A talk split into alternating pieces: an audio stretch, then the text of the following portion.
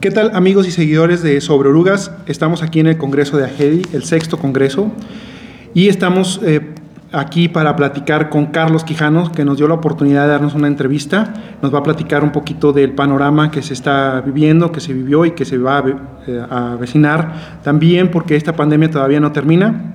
Carlos, muchísimas gracias por estar aquí con nosotros. Muchas, muchas gracias. Es para mí un honor poder estar con ustedes, platicar con sobre orugas y interesante poder participar con ustedes en este podcast, ¿no? Sí, claro que sí, para nosotros también es un, un gusto enorme. Y Carlos, por favor, platícanos un poquito de tu trayectoria para la gente que no te conoce. ¿Quién es Carlos Quijano? Ok, muchas, muchas gracias. Mira, pues es una persona que ha estado desarrollándose mucho tiempo en las áreas de comercio exterior, de logística, de cadenas de suministro, de transportes, de trade compliance en distintos eh, frentes. A lo largo de mis casi 30 años de vida profesional, he tenido oportunidad de estar en agencias navieras, agencia aduanal, en eh, empresas de telecomunicaciones. Eh, un, una empresa muy importante en la que estuve muchos años fue Ericsson Telecom donde tuve oportunidad también de desarrollarme en distintas áreas de comercio exterior, de trade compliance, de cadena de suministro, de distribución nacional, distribución eh, internacional, eh, teniendo responsabilidades en Latinoamérica y representación de la empresa en distintos momentos. Adicional a eso, he tenido también muchos años ya, más de, de 18 años, en la vida académica en todos los niveles, en nivel profesional, en nivel posgrados, maestrías, capacitación empresarial y precisamente eh, ahora me dedico a estar dentro del TEC de Monterrey eh, como director regional del Departamento de Negocios Internacionales y Logística en la región Ciudad de México, que abarca los campus de Santa Fe, Ciudad de México y Estado de México. Entonces es más o menos esta trayectoria, prácticamente 30 años dedicado dentro del entorno eh, logística, transporte y comercio exterior, en, todas sus variables, en todas sus posibilidades.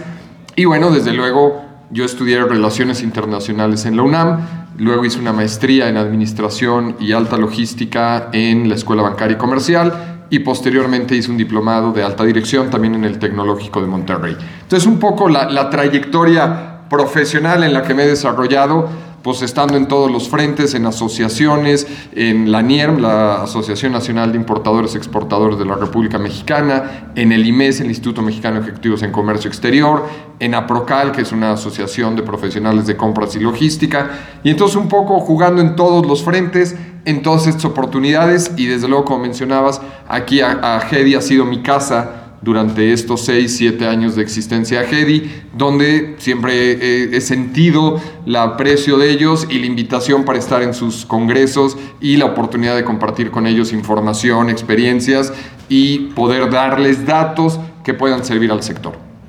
Excelente, ¿no? Pues lo bueno que fue un resumen pequeño. tu, tu, trayectoria es impresionante. La verdad es que yo tengo el gusto y el placer de haber escuchado las conferencias porque hemos asistido a todos los, los congresos. Eh, y pues, como te comentaba, es un, un, honor poder tenerte aquí con nosotros para platicar. Ahora, quisiera preguntarte, ahorita, eh, obviamente el tema principal que ha sido y sigue siendo es la pandemia. Uh -huh. La pandemia movió muchas cosas, eh, el sector industrial, de maquinaria, de transporte, hubo, hubo muchos ajustes, muchos cambios. Eh, pero en sí, ¿cuál crees tú que hayan sido las, las, estrategias que se tuvieron que implementar o que se tengan que estar implementando a nivel global o industrial para poder salir adelante y sobrellevar este fenómeno? Ok, de déjame poner el, el, la pandemia desde distintas perspectivas. Evidentemente tenemos un caso de salud, un tema grave que ha afectado a todo el mundo, pero que además al haber sido a destiempos, porque cuando esto inicia en Asia en un momento dado, se va moviendo hacia Europa, América, Norteamérica y luego Sudamérica.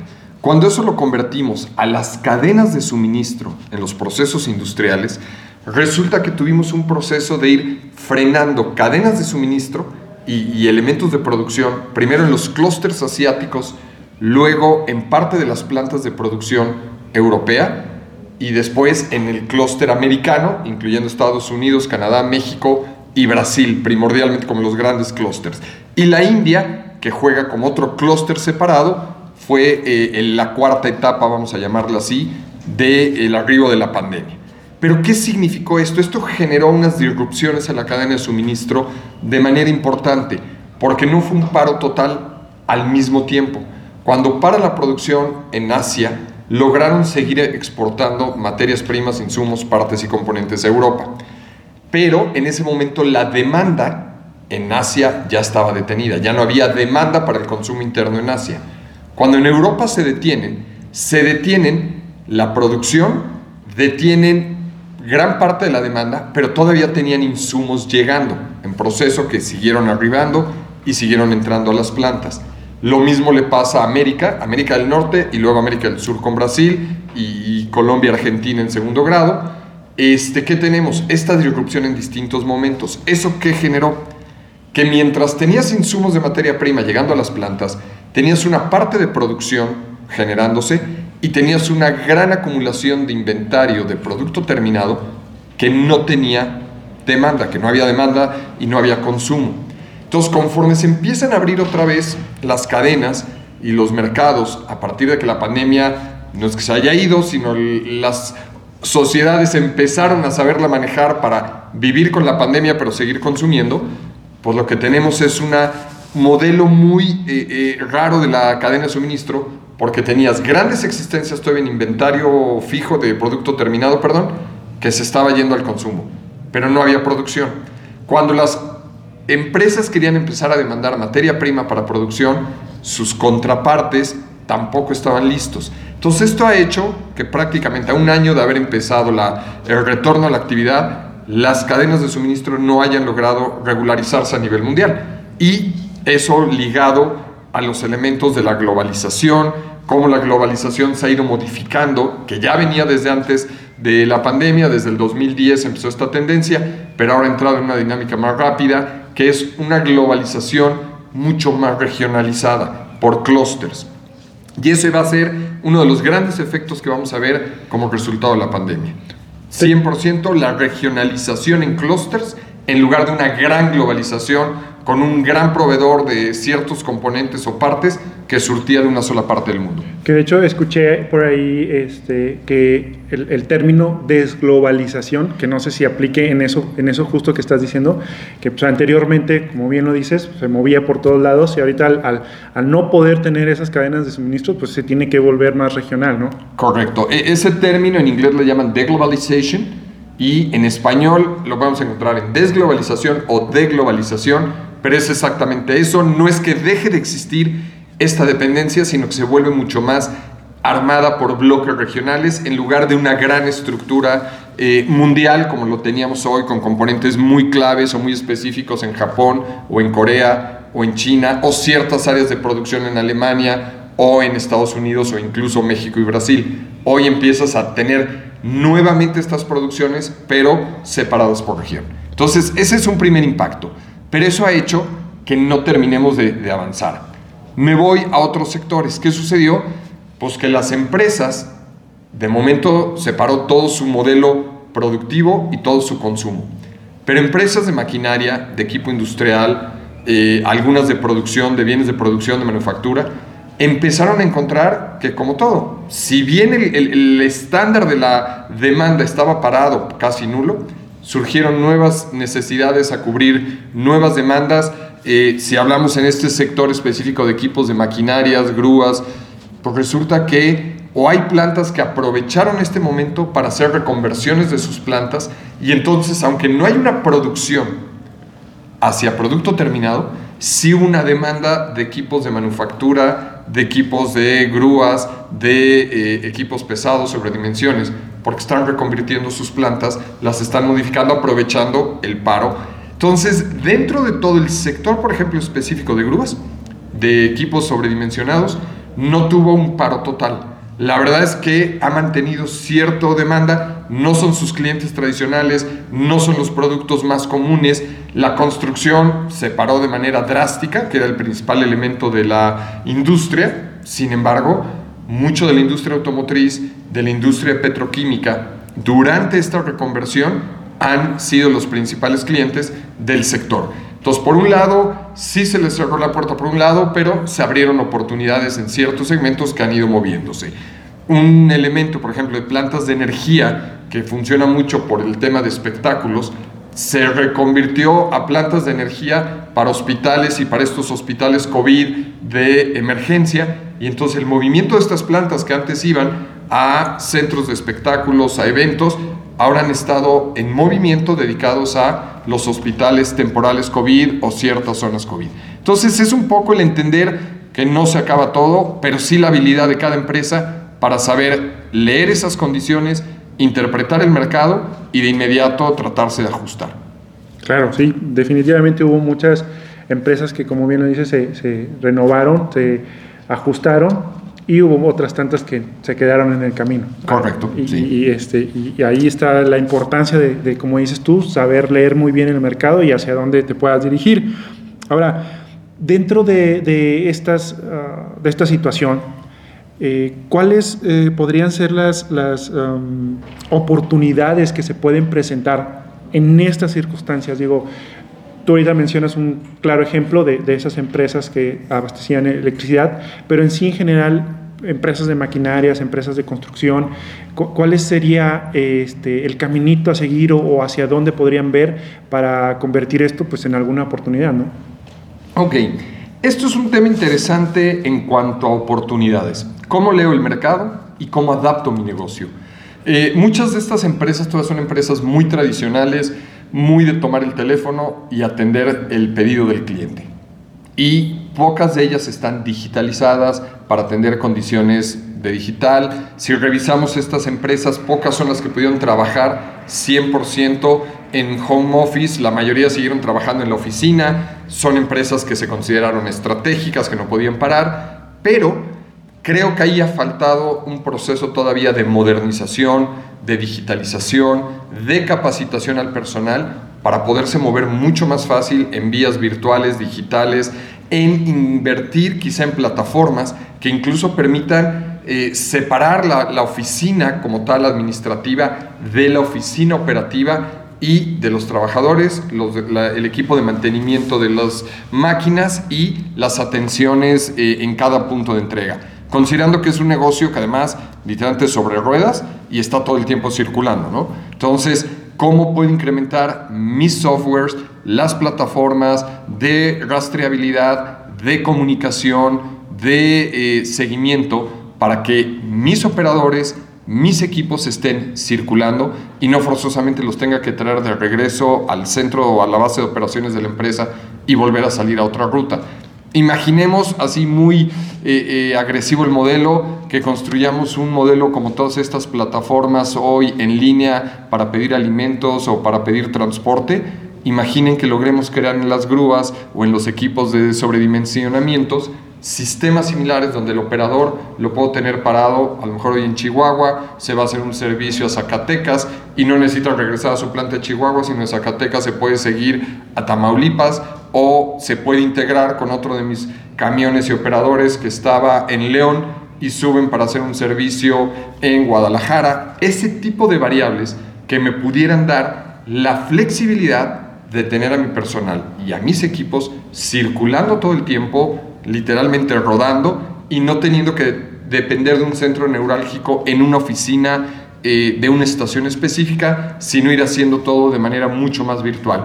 Creo que ahí pudiera ser una parte de entender la pandemia, entender los cambios de condiciones y tomar oportunidades para ganar mercado para ganar eh, tiempos de respuesta hacia los clientes, ¿no? Porque el cliente normalmente, ¿qué sucede? Él sí se ha digitalizado mucho más.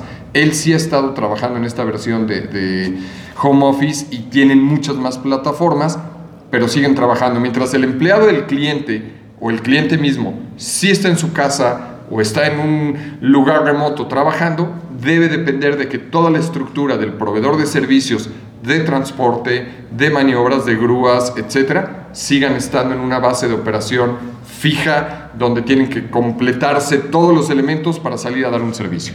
Claro, como que tienen que estar todo en una sintonía, ¿no? Para poder este, que funcione. Pero me parece bastante interesante, digo, la, verdad es que yo platicaba con eh, un gerente de, una distribuidora de maquinaria y, y platicábamos y le decía que esto de la pandemia forzó la digitalización. Y, digo forzó porque, como bien lo dices, había empresas como muy tradicionales eh, y, era también por el, modelo de negocio que les ha funcionado y también a lo mejor por la generación de los directivos en los cuales se, se, las dirigía, ¿no? Pero esta, este, pues, digitalización forzada, pues trajo todo eso y como bien lo dices, pues a lo mejor el público en general lo adaptó un poquito más, lo, digirió más rápido, lo procesó más rápido y las empresas que no logran hacer esto o que no lograron, yo creo que son las que, las que están quedándose en el camino. Claro, porque además vienen todavía tendencias mucho más aceleradas eh, en toda la cadena logística, en todo el mundo de la distribución, con ciertas tecnologías como puede ser blockchain, como puede ser este, análisis de datos digitales, inteligencia artificial, para integrar todos esos elementos y estar operando. Blockchain, donde muchos lo ven, ah, sí, es con lo que podemos manejar criptomonedas. Blockchain tiene una serie de aplicaciones mucho más amplias que eso y que, por ejemplo, en un caso como estos, donde vas a combinar a distintos prestadores de servicios para hacer el, la, integración de transportes, de medidas especiales, de permisos a las autoridades para hacer la circulación en, en vías federales, donde puedes tener a lo mejor agentes aduanales, donde vas a tener forwarders, donde tienes grúas especializadas, análisis de sitio para ver la viabilidad de la maniobra. Todo eso lo puedes estar haciendo vía remota. Cada actor desde su máquina cargando en una plataforma común que sería en blockchain, validando todos, aprobando todos al mismo tiempo y dando la luz verde o no a la operación y todos están viendo al mismo tiempo de forma transparente y autorizando juntos la decisión de ir, no ir o de tomar decisiones, si en la ruta algo sucedió, si me cancelaron eh, la maniobra ese día, pero me puedo esperar, dónde puedo parar el equipo. Todas esas características, si lo logramos llevar a plataformas digitales, me permitirían eh, tener una mayor velocidad de respuesta, menor costo operativo, menor costo logístico para toda la cadena en, su conjunto. ¿no? En, un proceso end-to-end, una plataforma como podría ser blockchain me ayudaría a integrar todo esto. Fíjate que, no sé, digo, yo lo he visto y, y he platicado y con las personas que he platicado, pues sí, coincidimos en que hubo un avance total, ¿no? Fue, fue se, adelantó muchísimo la cuestión tecnológica. Pero ahorita esto que me mencionas, realmente no lo había pensado y como dices, realmente puede avanzar muchísimo más. O sea, avanzó algo que para nosotros fue inusual en, el proceso, en el tiempo evolutivo de, lo digital, pero estamos en un punto de que podemos dar otros cuantos saltos impresionantes, ¿no? Correcto. y yo les diría incluso esto Mézclalo todavía con las reformas fiscales de este año, de la miscelánea fiscal de este año, donde involucró el tema de la carta, del complemento carta aporte, con el CFDI de ingreso, el CFDI de traslado, que obliga al propietario de la mercancía, al transportista, al intermediario, y cada uno tiene que hacer eh, esta labor. Si esto lo integras en una plataforma de blockchain, donde todos son visibles y desde la autoridad podría estar viendo la operación, podría validar que los CFDIs eh, que se emiten son válidos, son correctos en base al sistema, la policía fiscal puede validar que está dentro del proceso, todos los operadores, los intermediarios, el dueño de la mercancía, el dueño del equipo, porque aquí no solo hay que hacer tu CFDI de ingreso por la actividad que desarrollas, sino por el puro traslado de equipo complementario para la maniobra, pero si lo metes en una plataforma blockchain, que te permite integrar y que además blockchain tú creas cómo quieres que opere, haces algo que se llaman eh, contratos inteligentes, smart contracts, que te permite validar el proceso. Entonces, esto lo que te da es rastreabilidad, seguimiento en tiempo real, validación de las operaciones, validación de los costos y autorizaciones para sus pagos. Cuando integras toda la cadena, toda la cadena administrativa, digital y operativa físicamente en una sola plataforma que es increíble porque es, es ahora sí que es eh, tener todo bajo control, pero a otro nivel, o sea, es, es realmente eficientizar al máximo todo, todo esto y, sí está bastante interesante y, yo creo que eso va a ser así, ¿no? O sea, porque ahorita como me lo platicas, pues sí me quedo pensando en que las personas, y como lo mencionaba ahorita, no, no, no se sintonizan y no, no, no hacen eh, un todo digital y solo a ciertas partes pues sigue habiendo fallas o fugas o, no, va, no va a generar ese proceso impecable ¿no? que se desea y que, que obviamente sea redituable para las empresas. Tiene que ser todo completito, ¿no? Correcto. Y, sobre todo porque cuando hablamos, por ejemplo, de blockchain en, la perspectiva de las cadenas de suministro, hoy todavía lo vemos muy específico en industrias, por ejemplo, como la aeronáutica o la automotriz de alta gama, donde dicen, ah, miren, en, la aviación eh, el sistema blockchain me permite ver que esta refacción cuántas horas de vuelo tiene, cuál es el desgaste que lleva, en qué momento hay que hacer el pedido del cambio de la pieza, de la refacción, para pedir esa refacción y que llegue a tiempo y que el avión no esté parado en tierra y optimice ese tipo de procesos. O bien puedes saber en la industria automotriz esta parte, a cuántos coches se vendieron, de dónde se produjo, de dónde viene el, el componente y la materia prima y entonces cualquier desviación que se detecten calidades de la materia prima, pueden hacer el rastreo hasta el consumidor final y el dueño del coche para avisarle, quiero que vengas a que cambies tu coche, pero ya de una manera electrónica, digitalizada, automática y en un minuto a nivel mundial sabrías dónde está cada coche que tiene esta falla. Entonces, si logramos llevar esto hacia el mundo hoy de grúas, de digitalización y de las cadenas logísticas que están alrededor, yo algo que he platicado mucho aquí en Ajeri, eh, en varias de mis pláticas y conferencias ha sido cómo hacemos soluciones integrales.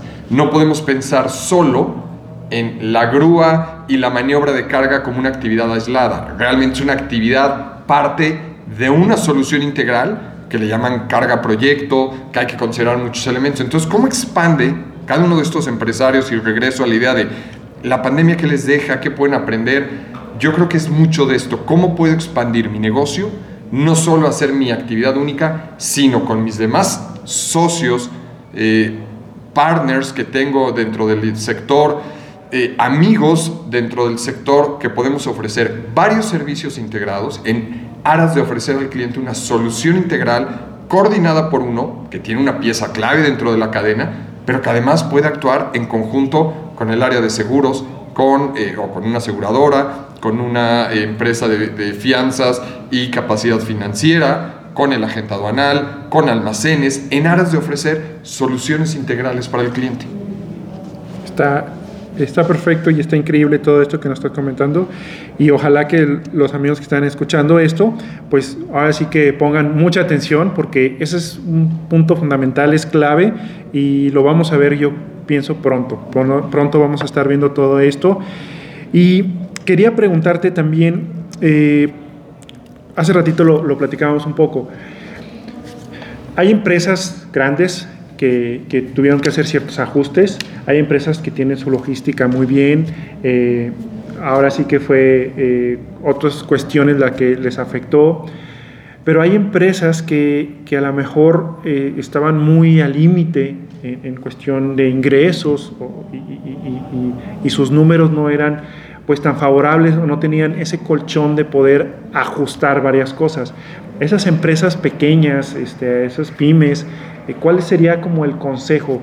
Porque ah, al final del día la tecnología cuesta y cuesta mucho y es muy redituable, eso es indiscutible, pero pues hay empresas que a lo mejor ahorita no se pueden costear algo tan eh, eh, eficiente y tienen que ir poco a poco. ¿Cuál, sería el consejo para, para, esas pymes?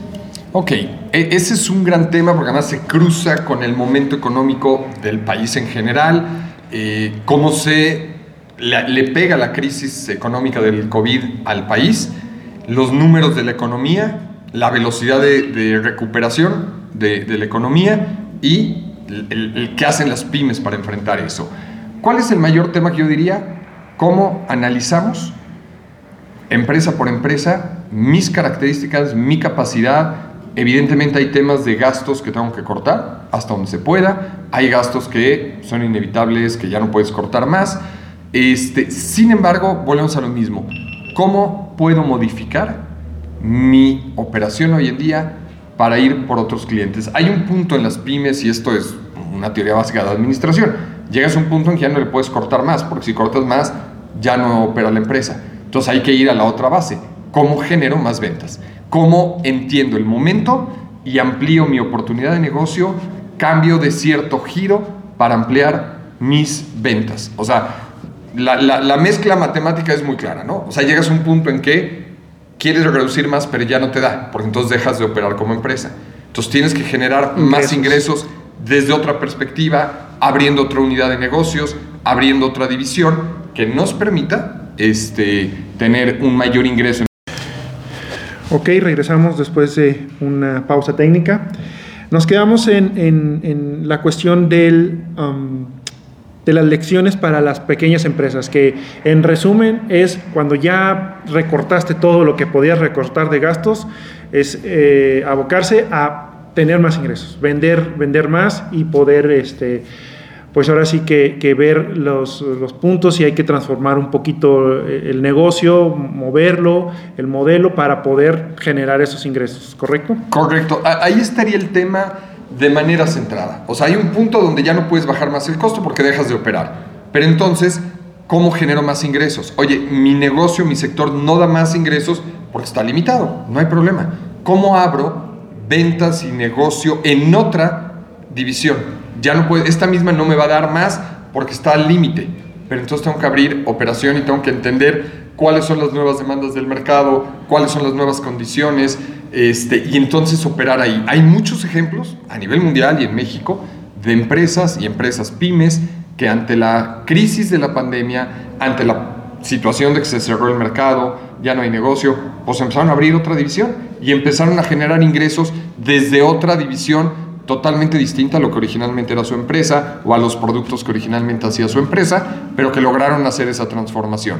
Claro, hay empresas que no lograron ni sobrevivir así, pero tienes casos de eh, empresas que fabricaban muebles, muebles artesanales, que eh, pues tenían un mercado muy claro de muebles rústicos y a lo mejor con una o dos tiendas en distintas partes del país, incluso en zonas turísticas porque era su principal negocio y pues bueno, no hay turismo, nadie está comprando un mueble ahorita artesanal porque no, está en la prioridad de nadie y sin embargo empezaron a fabricar muebles de hospital, mobiliario, para estas eh, necesidades urgentes, adaptaciones incluso eh, para casos de COVID. Hay gente que en el proceso de recuperación ya no es la hospitalización como tal, pero el tipo de cama que requiere es una cama que tiene que tener ciertos ángulos, inclinación, movimiento. Y estas fábricas de muebles, pues pasar de ser muebles rústicos eh, para vender mucho en San Miguel de Allende o en San Ángel en la Ciudad de México o en, en este, en Guanajuato, pues de repente ya le cambió Morelia, le cambié y empiezo a hacer camas de hospital y camas de recuperación donde puedan, para ahorrarle a que el, paciente no tenga que rentar una cama, que también es cara y que tampoco había suficiente eh, este, capacidad de camas, pues empezaron a hacer camas de, eh, de hospital o para atender enfermos y empezaron a salir en esa vía en un giro totalmente distinto al que tenían, ¿no? Lo mismo vamos a encontrar empresas eh, que estaban dedicados a cierto giro de, alimentos y de repente le cambiaron y están metidos ahora en giros de desinfectantes, de eh, sistemas de higiene, de limpieza y están trabajando en esa línea. ¿no? Lo mismo, perdón, empresas de textiles que hacían ropa, pues de inmediato se movieron a estar haciendo cubrebocas, a estar haciendo batas, a estar haciendo camas, sábanas especiales para enfermos, sábanas de materiales desechables. Entonces, es un poco el decir, bueno, aquí ya no hay, pero me tengo que mover a, dónde puede estar habiendo oportunidad. Y ahí es donde tendría que ir la recomendación, porque si tú quieres seguir reduciendo costos y digo, no, no, no, bajamos más el salario, ¿sabes qué? Nos despedimos todos y nos recontratamos con menos. Tarde o temprano pierdes eh, esa capacidad, ¿no? Perfecto. Ahora, eh, digo, me parece bastante bien esas recomendaciones para, para las pymes. Quisiera que me dieras tu punto acerca de los empleados, la gente que de alguna otra manera pues fue recortada ahora con, con esta cuestión de, que pues tuvieron que recortar eh, costos y, pues una parte medular fue la laboral. O le rebajaron sueldos o simplemente los despidieron. ¿Qué, qué, consejo, qué tips les puedes dar eh, a nuestros amigos que operan maquinaria, que a la hora de no haber construcción o, de tener este, la cuestión de, de compra de maquinaria, de equipos, que pues, obviamente también hubo ahí este, un gran sector de, los operadores que pues, quedaron desempleados. ¿Cuál es el, consejo que les podrías dar? Ok, de, deja dividir el tema de los empleados en tres grandes bandas. Uno, el empleado de oficina con una preparación universitaria que ante la pandemia otra vez se movió, la vida es más digital, pero a lo mejor su actividad de oficina no vuelve a ser nunca más igual, y esto es una realidad, cambiaron las condiciones. Entonces, para ese tipo de, empleados universitarios, eh, egresados, independientemente si tienen un año de egresados o tienen 20 años de egresados, la primera eh, línea es, van a tener que seguirse preparando, van a tener que seguir estudiando, tienen que seguirse actualizando, sobre todo en temas administrativos, es enorme la velocidad con la que cambian, la forma de hacer las cosas, las dinámicas, el acercamiento hacia los negocios. Entonces, mi primera recomendación es, tienen que seguir estudiando, preparándose, porque si no te vas quedando totalmente obsoleto. Hoy en día, mucha de, esta capacitación no es, o esta preparación no es ir por una maestría y ir por un doctorado y por mi segunda maestría. No, mucho de esto es encontrar capacitación en certificaciones de específicos temas en los cuales te puedes ir desarrollando, ¿no? Y hay competencias muy claras dependiendo en qué tipo de giro estés hablando, si eres de merca, si eres administración, si eres este, negocios internacionales, si eres eh, de finanzas, en qué áreas te puedes certificar y hoy las empresas cuando contratan, te lo digo con experiencia, muchos años también de, de entrevistar y contratar personal, a ver, especialistas. ¿Qué eres especialista en qué? ¿En qué estás certificado? Y entonces hay muchos institutos nacionales e internacionales que te dan certificaciones. Y esas son muy válidas, son necesarias para seguir siendo competitivo en un mercado que es sumamente agresivo, con una competencia enorme de trabajadores mexicanos y de trabajadores internacionales que también llegan a México buscando oportunidades. Ese sería en el término primero, ejecutivos, gente universitaria, que está trabajando. Me voy a ir al tema operarios. Operarios de equipo, máquina especializada, como puede ser el caso de eh, grúas, de camiones, de tráiler, de tractocamiones. Ellos tienen una gran ventaja. O sea, puede que ahorita la empresa en la que estaban lo recortó.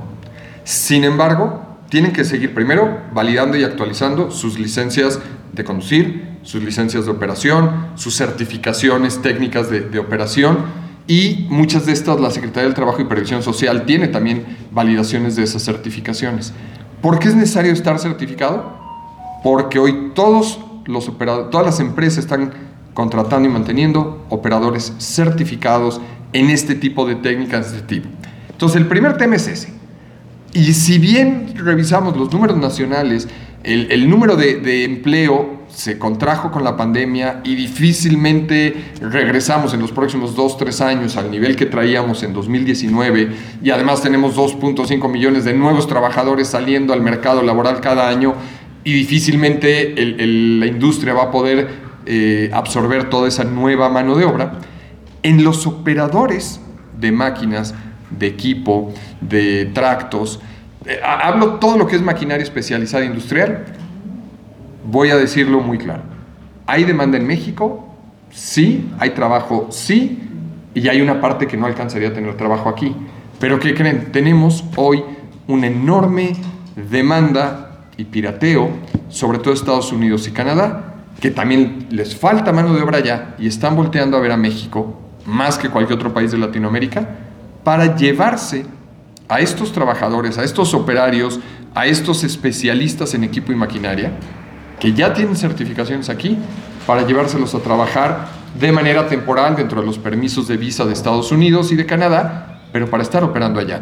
Esta crisis que estamos viendo literalmente ahorita, octubre este, 2021 en Inglaterra, de que no tienen ni para repartir gasolina porque no hay operadores de tractocamiones, y, como eso es lo mismo en muchas de las variables de equipo especializado en Inglaterra, derivado del Brexit, derivado que cuando Reino Unido se sale de la Unión Europea, cierra o termina el acuerdo de libre tránsito de trabajadores europeos, gran parte de los trabajadores europeos, voy a llamarlo así, de bajo costo, venían de los países de Europa del Este, es decir, los países exsocialistas, Hablo de Lituania, Letonia, Estonia, Polonia, Hungría, Rumania, República Checa, Croacia.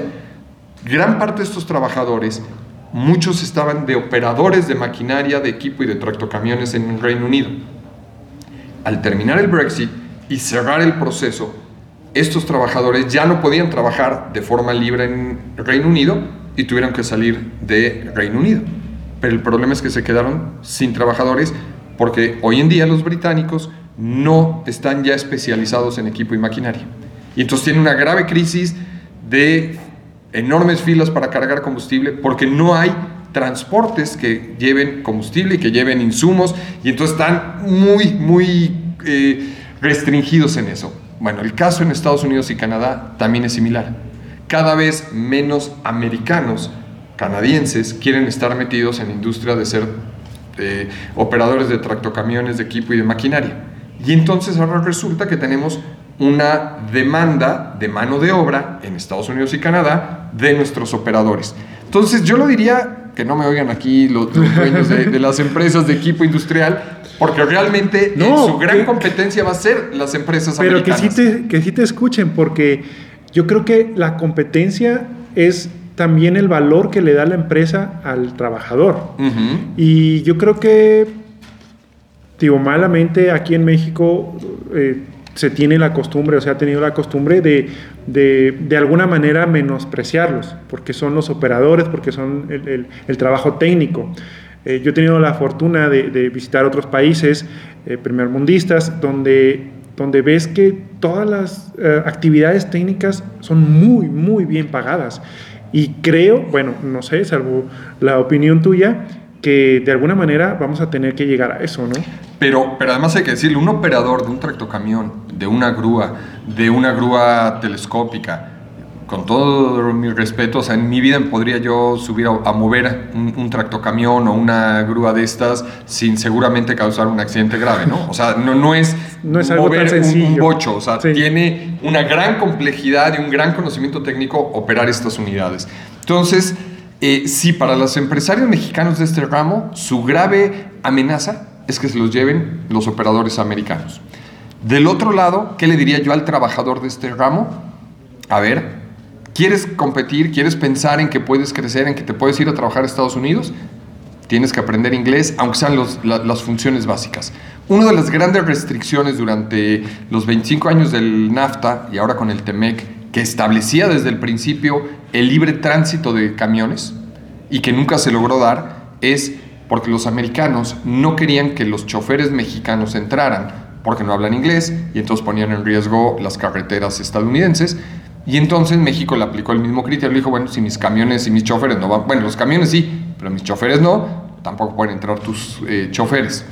Entonces, si logramos hacer que estos trabajadores, estos operadores, le puedan invertir un poco al inglés, por lo menos a los básicos del inglés, para poderse desarrollar, todavía tendrían mayores oportunidades de trabajo del lado americano, que además pues, es una economía mucho más grande que la mexicana, que es una economía que además en este sector siempre mantiene crecimiento. Entonces creo que podría ser esa oportunidad. Y el tercer grupo de, de, trabajadores que hablaba era literalmente el operario, el operario en planta de producción, de manufactura, donde puedes tener ahí sí muchas variables entre el que es en algún sentido técnico, en la línea de producción, en las canteadoras, en las dobladoras, en las líneas de producción de, circuitos impresos, ahí sí ya nos dividimos en muchas variables, hasta el maniobrista de montacargas en el patio de operaciones o en el almacén o el empacador. Y ahí el problema es que sí va a haber más oferta que demanda de, de, trabajo, ¿no? O sea, si hay una restricción, no hay las suficientes plantas para absorber toda esa mano de obra. Y ahí yo les pediría mantenerse muy actualizados, muy preparados y también, si se cierran las puertas en las empresas, siempre buscar actividades de autosustento, eh, porque no hay, ahí sí, las matemáticas otra vez dan, tenemos 10 plantas que contratan a mil operarios o mil trabajadores en este nivel, pero tenemos a 1.500 eh, personas buscando trabajo. Entonces hay 500 que no van a tener lugar simplemente porque no hay forma de entrar, ¿no? Por las matemáticas simples. Ahora, aquí en este punto eh, hay, un, hay un tema que lo mencionábamos hace ratito, que era la automatización, este, el poder eh, digitalizar muchas cosas. Eh, en, este tema en específico creo que, que es donde más peligran las, las personas o, ese tipo de empleados. Entonces, aquí la recomendación yo creo que si la adopté bien sería básicamente tú también como, como empleado capacitarte y así como una empresa pues ve qué otra cosa puede hacer, igual el empleado, si el empleado este, hace una cosa simple y, pues puede ser reemplazado fácilmente, pues él tiene que ver qué otra cosa se puede hacer diferente o qué 5 o 10 cosas más para poder tener esas oportunidades de, de que lo empleen. Correcto, sobre todo actividades que son muy repetitivas, que son manuales hoy en día, todos los almacenes hoy, los centros de distribución, pues van evolucionando a ser almacenes 4.0, totalmente automatizados, con inteligencia artificial, con sistemas de radiofrecuencia, donde si, uno se metiera ahí a, las páginas eh, de videos en YouTube, etcétera, vas a ver almacenes totalmente automatizados, el típico ejemplo, los de Amazon, donde ya no hay montacargas eh, que se muevan con alguien. Todo es automatizado, el montacargas se mueve totalmente independiente, autónomo, va a entrega las áreas de carga, de descarga. Los racks son totalmente automatizados, entonces suben y bajan mercancías sin necesidad de un montacarguista, sin necesidad de alguien que valide, porque todo está controlado con eh, radiofrecuencia, con lo que se llaman tag IDs y entonces el Tag ID, el sistema que está en radiofrecuencia, todo el almacén, detecta la pieza, dónde va, dónde quedó, dónde está almacenada y cuando en la orden de surtido para una nueva entrega dice, ok, voy a tomar de este, descargo de mi inventario en automático, el rack está automatizado, lo bajan, lo llevan y lo entregan. Esto incluso tiene racks móviles, hay una empresa lechera muy grande en el norte del país, en Torreón concretamente, que tiene un almacén frío gigantesco, el más grande de Latinoamérica, totalmente automatizado, totalmente móvil, entonces todos los racks se desplazan y solo se abren para entrar y descargar y eso le, gana, no le ahorra, le gana espacio de almacenaje hasta en un 40% al mismo espacio, ¿no? Entonces, este tipo de empresa, y esa es una empresa mexicana, la empresa lechera más grande de Latinoamérica, con presencia en Canadá, Estados Unidos y toda Latinoamérica, y México obviamente, pero este, tienen totalmente automatizado ya la operación. Entonces, ¿qué, pensaríamos que los trabajadores tienen que irse especializando? Porque ese es el destino, no podemos ir contra la tecnología y, y allá vamos, ¿no? Porque además nuestros competidores a nivel mundial también tienen esas tecnologías. Claro no hay que negarla, hay que unirse a ella lo más pronto posible. Exacto, y, entender cómo puedo cambiar al, otro estatus, a una nueva condición, a un nuevo tipo de trabajo y no quedarme de que, no, pues es que yo soy montacarguista. Pues sí, pues a lo mejor el montacargas va a ser una chama muy limitada. Siempre habrá montacarguistas, sí.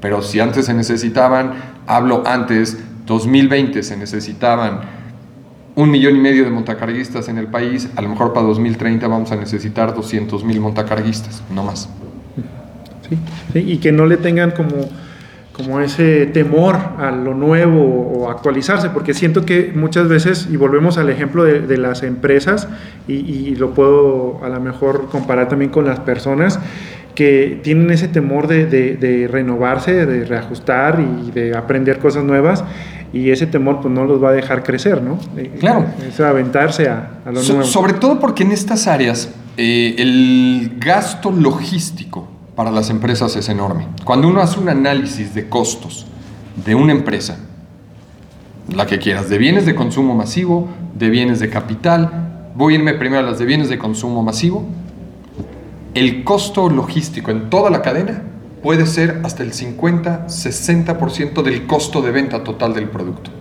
A lo largo de la cadena logística hablo end-to-end, -end, desde el punto de origen de materia prima hasta el punto de entrega en el punto de consumo el costo logístico de venta representa, dentro del costo de venta, el costo logístico puede ser del 50-55%. Cuando hablamos de bienes de capital, entre más sofisticados el equipo, de mayor valor el equipo, puede bajar al 10, al 5%, que aún así es inmenso. Si yo hablo de una turbina para una este, termoeléctrica, pues resulta que, eh, claro, la, la turbina me va a costar 3 millones de dólares, y el gasto logístico en toda la cadena puede estar representando un 5, un 7%, pero sigue siendo un, un costo enorme. Entonces, en la medida que logremos digitalizar, automatizar todos los procesos de la cadena logística, incluyendo la cadena de suministro, lo que vamos a tener son menores costos de venta que me permiten tanto tener un mejor precio de venta al mercado, ser más competitivo para el mercado, pero también generar una mayor rentabilidad como empresa, bajando incluso mi precio hacia el mercado, ¿no? Perfecto, sí. De, hecho, es justo lo que te iba a comentar. Digo, lo que mencionabas, eso se va a traducir en, en, que puedan haber costos más competitivos y, y, es interesante que la empresa, aún así bajando los precios finales al cliente tengan mayor rentabilidad. Mayor rentabilidad y mayor ingreso neto, ¿no? Carlos, eh, dejando un, poquito de lado la, cuestión numérica, este, eh, económica, la pandemia, desde tu opinión, ¿cambió al humano? ¿Cambió a las personas? ¿Les, les eh, vamos, le dejó lecciones de vida? Me gustaría decir que sí. Yo creo que hay personas que evidentemente les, les cambió la vida, les cambió su percepción del mundo, les cambió esta sensación de decir, bueno, hoy estamos bajo un modelo que parecía muy estable y aunque siempre te dicen, no, bueno, es que el mundo no es, siempre es cambiante y hay que estar dispuestos al cambio, pues esto nos marcó a todos la posibilidad de decir, bueno, las actividades más normales que era ir al cine, ir a un restaurante, ir a un hotel, pues simplemente se cortaron y desaparecieron. Entonces sí creo que marca mucha gente, pero también es cierto, el, ser humano es un animal de costumbres, el ser humano es ser humano y, en el momento que le vuelven a abrir las puertas y empieza el mundo a regresar, eh, la gran mayoría regresa a sus viejas costumbres, a sus viejas tradiciones, a poder estar en los mismos espacios. Entonces yo creo que sí nos dejan enseñanza, sí nos dejan elementos, pero al final tampoco cambia tanto. Creo que el mayor cambio va a ser en las formas de trabajar. O sea, sí creo que para muchas empresas le fue muy claro el marcar, puedo trabajar sin tener a todos mis empleados aquí. Este, creo que las empresas tendrán que saber seleccionar muy bien qué puestos sí son posibles tener remotos y qué puestos necesito tener integrados, qué empleados necesito tener primero en mi empresa y luego mandarlos a su casa a trabajar, porque hay un tema de pertenencia, hay un tema de cultura organizacional. Si pensamos solo en dejar a todo el mundo en su casa, creo que el tema de pertenencia y de cultura organizacional se pierde, y entonces pierdes objetivos, valores, eh, conceptos eh, que la empresa quiere para tener con su organización. Entonces hay que tener cuidado, no es que cierres la puerta y digas, todo el mundo en su casa y ya pueden estar, creo que hay que hacerlo con inteligencia. Sin embargo, ¿qué sí deja de manera claro? Que el mundo digital, que algún día nos iba a alcanzar y iba entrando poco a poco, pues dio un brinco cuántico y entonces hoy el nivel de vidas digitales para compras, para ventas, para entregas, para servicio al cliente, para reservaciones, para cancelaciones, etcétera, es una realidad. O sea, no, ese sí creo que no va a regresar al estatus prepandemia, ¿no? Claro. Carlos, pues para finalizar, me gustaría que me dieras tu opinión acerca de, del evento, del congreso que se realizó aquí eh, en San Gil, de AGEDI, la importancia de estos eventos, cómo lo ves y, realmente cómo afecta para bien al, sector. Ok, para mí es súper importante que AGEDI se haya atrevido hacer el Congreso. Realmente es de los primeros congresos que se están haciendo en México post pandemia de manera física, presencial. La verdad es que muchísimas asociaciones, muchísimos este, cámaras no se han atrevido a abrir toda la puerta, no habían querido hacer algún evento presencial. Eh, el hecho que Ajedi haya dicho, pues sí vamos y, y tomamos todas las decisiones y las medidas de precaución, pero lo hacemos lo hacemos presencial y el que los socios de Ajedi hayan respondido y hayan asistido y los proveedores y, la gente cercana a Ajedi haya dicho sí, sí vamos, primero habla de la importancia del sector.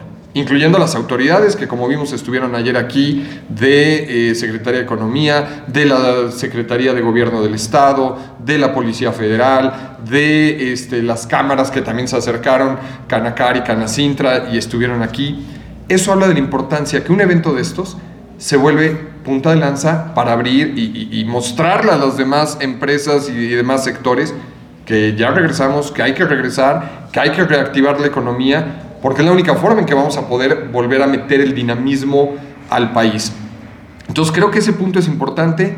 Segundo, la necesidad de volver a hacer negocios, porque finalmente estos eventos son relaciones, vinculaciones y hacer negocios entre los empresarios, entre prestadores de servicios, entre proveedores y entre clientes y entre operadores. Entonces yo creo que es echar a andar la maquinaria, volver a empujarla, pero además ser de los primeros, pues espero que le dé la oportunidad a los socios de Agedi finalmente de llevarlos eh, eh, hacia esa necesidad de una recuperación económica más rápida, ¿no? Cada uno de, ellos como empresa. Sí, que ah, ahora sí que como todo siempre en el mercado, hay quien se atreve primero y después ahí van detrásito de él y que esto pues se replique y que favorezca a más personas. Claro, porque además este evento favorece pues no solo a los empresarios del sector, sino toda la derrama que genera dentro del mismo sector, hablo del sector turismo, totalmente castigado por año y medio, con ocupaciones bajísimas, entonces empiezan finalmente a regresar algunos eventos y eso es una derrama para la empresa turística sí, pero también para los trabajadores, para los meseros, para los cocineros, para todos los que dependen de la misma cadena. Entonces, finalmente creo que con estos eventos ayuda a empujar y empezar a, salir como país, como sectores, a mover la economía otra vez, ¿no? Que ha costado trabajo no solo en México, en muchas partes del mundo el, temor de decir ya podemos salir o no podemos salir y empezamos a mover o no los, este, así que los goznes de la economía. Sí, me parece perfecto, Carlos. Muchísimas gracias por tu tiempo, muchas gracias por esta entrevista. No sé si deseas agregar algo más. No, solo agradecerle a Sobrerugas y a ti en lo personal el tiempo, el haberme dado esta oportunidad de platicar y pues desde luego habría muchos más temas que se nos quedarían en el tintero habrá oportunidad en otro momento de volver a platicar. Y ahora con, con, con, la tecnología la aprovechamos, podemos hacer alguna entrevista virtual. Claro que sí, claro que sí, yo he encantado la vida y además a mí este sector, logística, comunicaciones, eh, comercio exterior, trade compliance, son áreas que me fascinan y entonces me puedo pasar platicando muchas horas y compartiendo puntos de vista, ¿no? Sí, claro, que son importantísimos y, que la gente los, los, puede tomar y les puede hacer una gran diferencia. Ok, perfecto. Muchísimas gracias. Entonces, Carlos. Hasta luego. Muy bien amigos, ahí lo tienen, la entrevista con Carlos Quijano. Eh, por favor síganos en nuestras redes sociales, búsquenos como sobre orugas y nos vemos en el próximo podcast. Hasta luego. Muchas gracias, genial. No, gracias, gracias a ti. Pues al contrario, ya, ya viste que como plática nos podíamos seguir aquí un buen rato.